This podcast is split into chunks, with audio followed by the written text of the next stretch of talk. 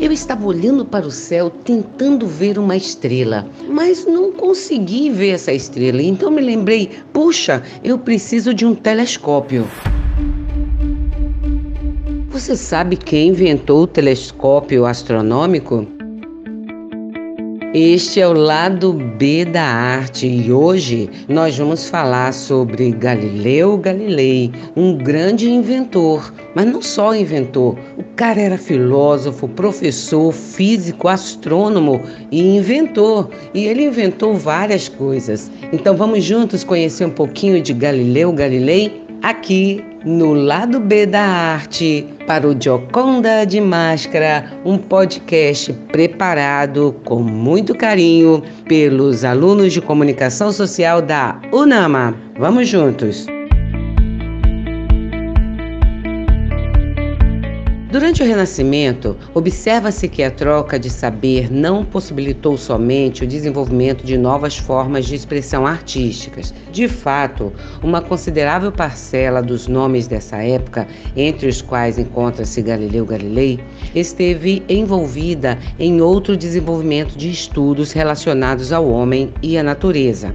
Pode-se assim ver que esse período também fora marcado por um renascimento científico, e mediante ao supracitado matemático, campos do conhecimento como a física, a matemática e a astronomia avançaram. Assim sendo, os mais curiosos podem questionar: afinal, de onde veio esse tal matemático Galileu Galilei? Todas as verdades são fáceis de entender uma vez descobertas. O caso é descobri-las. Essa frase de cunho filosófico, não deixando de ser também poético, na verdade não foi estipulada nem por um filósofo e tampouco por um poeta, mas por um físico, astrônomo e essencialmente matemático brilhante, Galileu Galilei. Considerado um dos fundadores do método experimental e da ciência moderna, Galileu Galilei foi um dos principais representantes do renascimento científico dos séculos 16 e 17. Nascido em 15 de fevereiro de 1564, na cidade de Pisa, Itália, seu pai desejava que fosse um dedicado médico.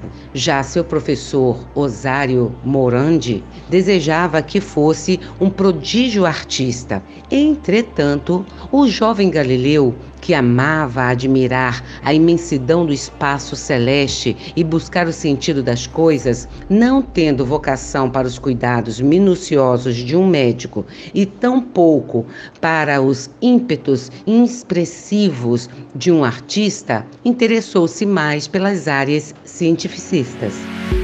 Sendo assim, galgou seu próprio caminho e aos 24 anos Galileu tornou-se professor de matemática em Pisa. Nesse tempo, desenvolveu a teoria de que dois objetos de pesos diferentes caíam com a mesma velocidade. Há relatos que o jovem italiano teria demonstrado sua famosa teoria na Torre de Pisa, de onde arremessou simultaneamente uma bola de metal e outra de madeira, que atingiram o chão ao mesmo tempo.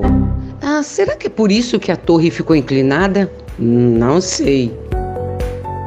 Por essa época também, ele escreveu obras sobre Dante, na qual calculou o tamanho do inferno, narrado pelo poeta, e sobre Torquato Tasso, o mais lido poeta italiano renascentista até o início do século XIX. Galileu ainda descobriu a lei dos corpos e enunciou o princípio da inércia. Referente à ciência, o matemático contribuiu ao formular a lei do isocronismo do pêndulo, da qual originou o modelo de relógio. E ao saber da construção do primeiro telescópio na Holanda, ele criou a primeira luneta astronômica e com ela observou a composição estelar da Via Láctea, os satélites de Júpiter, as manchas do Sol e as fases de Vênus.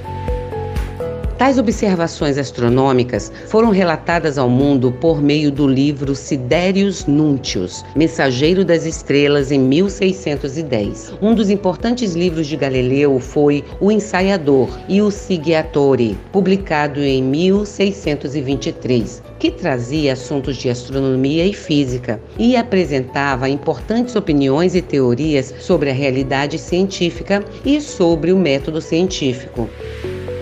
Outras obras dele contribuíram para o desenvolvimento da nova física ou física moderna e levaram vários outros pensadores a se adentrarem pela física, astronomia e matemática para repensarem suas ciências. Graças aos seus estudos astronômicos, Galileu encontrou embasamento na visão heliocêntrica de Copérnico, que colocava o Sol como centro do universo e não a Terra, como acreditava Aristóteles. Devido a essa visão heliocêntrica, o astrônomo italiano precisou ir a Roma em 1611, acusado de herege. Condenado e obrigado a assinar um documento no Tribunal da Inquisição, Galileu precisou declarar que o sistema heliocêntrico era apenas uma hipótese.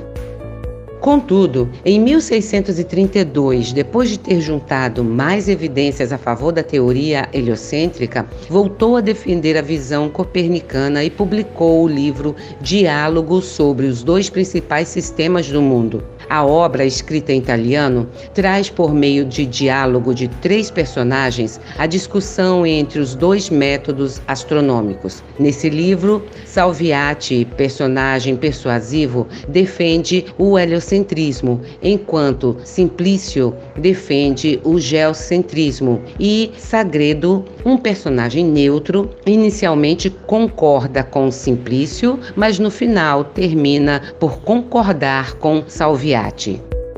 O fato de Galileu escrever em italiano e em linguagem simples causou um alvoroço na época, já que era costume os intelectuais escreverem apenas em latim, língua desconhecida das pessoas comuns. Apesar de ter contraído uma infecção na vista que o cegou progressivamente, Galileu continuou divulgando seus trabalhos. A sua última obra, Duas Novas Ciências, lançou os alicerces para as descobertas de Isaac Newton e foi foi publicada apenas na Holanda, país suficientemente afastado da influência da Igreja. Entretanto, não admitindo mais sua insistência em confirmar a teoria heliocêntrica e por escrever e divulgar obras consideradas na época potencialmente perigosas, justamente por conter evidências científicas precisas e bem embasadas que contrariavam a palavra de Deus, a Igreja Católica acabou condenando-o em 1642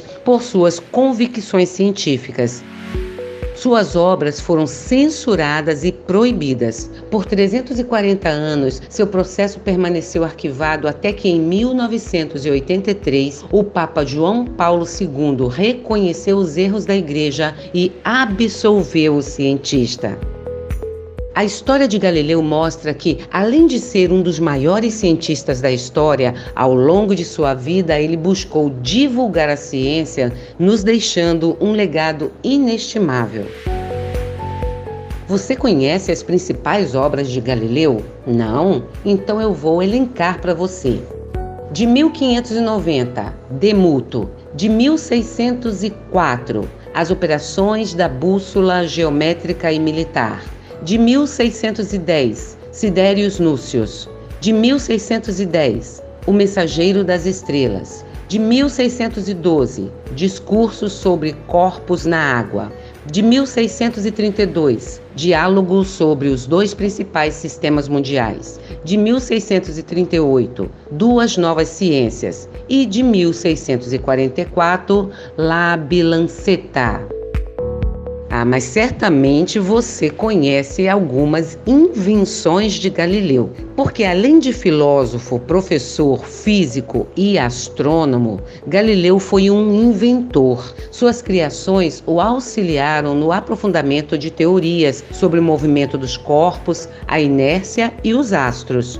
Como exemplo, podemos citar o relógio de pêndulo, o binóculo, o telescópio astronômico, a balança hidrostática, o compasso geométrico e uma régua calculadora.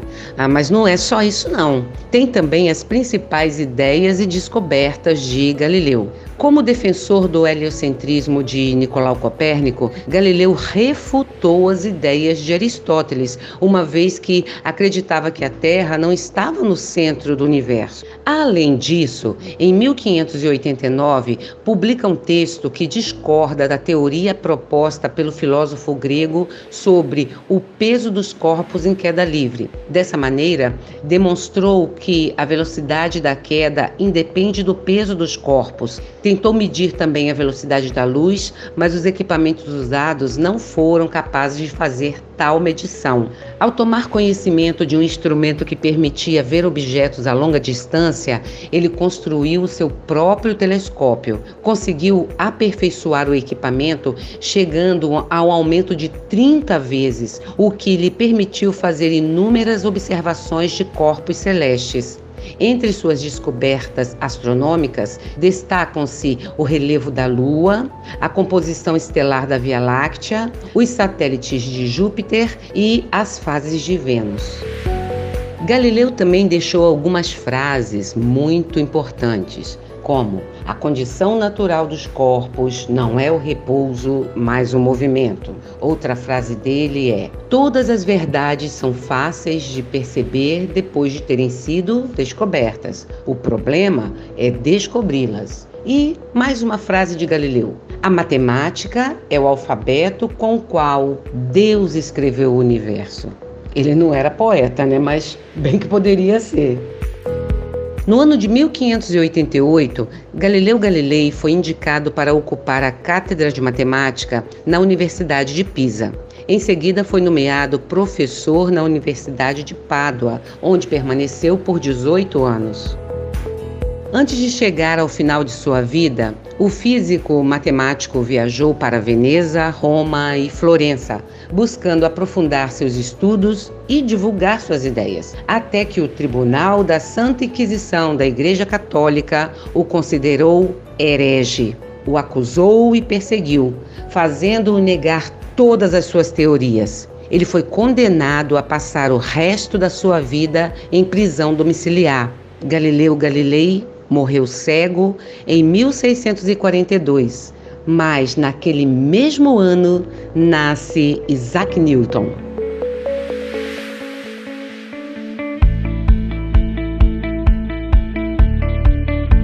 E este foi o Lado B da Arte, um podcast preparado para o Joconda de Máscara pelos alunos do curso de Comunicação Social da UNAMA. Hoje falamos sobre Galileu Galilei. E o próximo? Do que falaremos? Você é o nosso convidado para ouvir e compartilhar o lado B da arte. Tchau!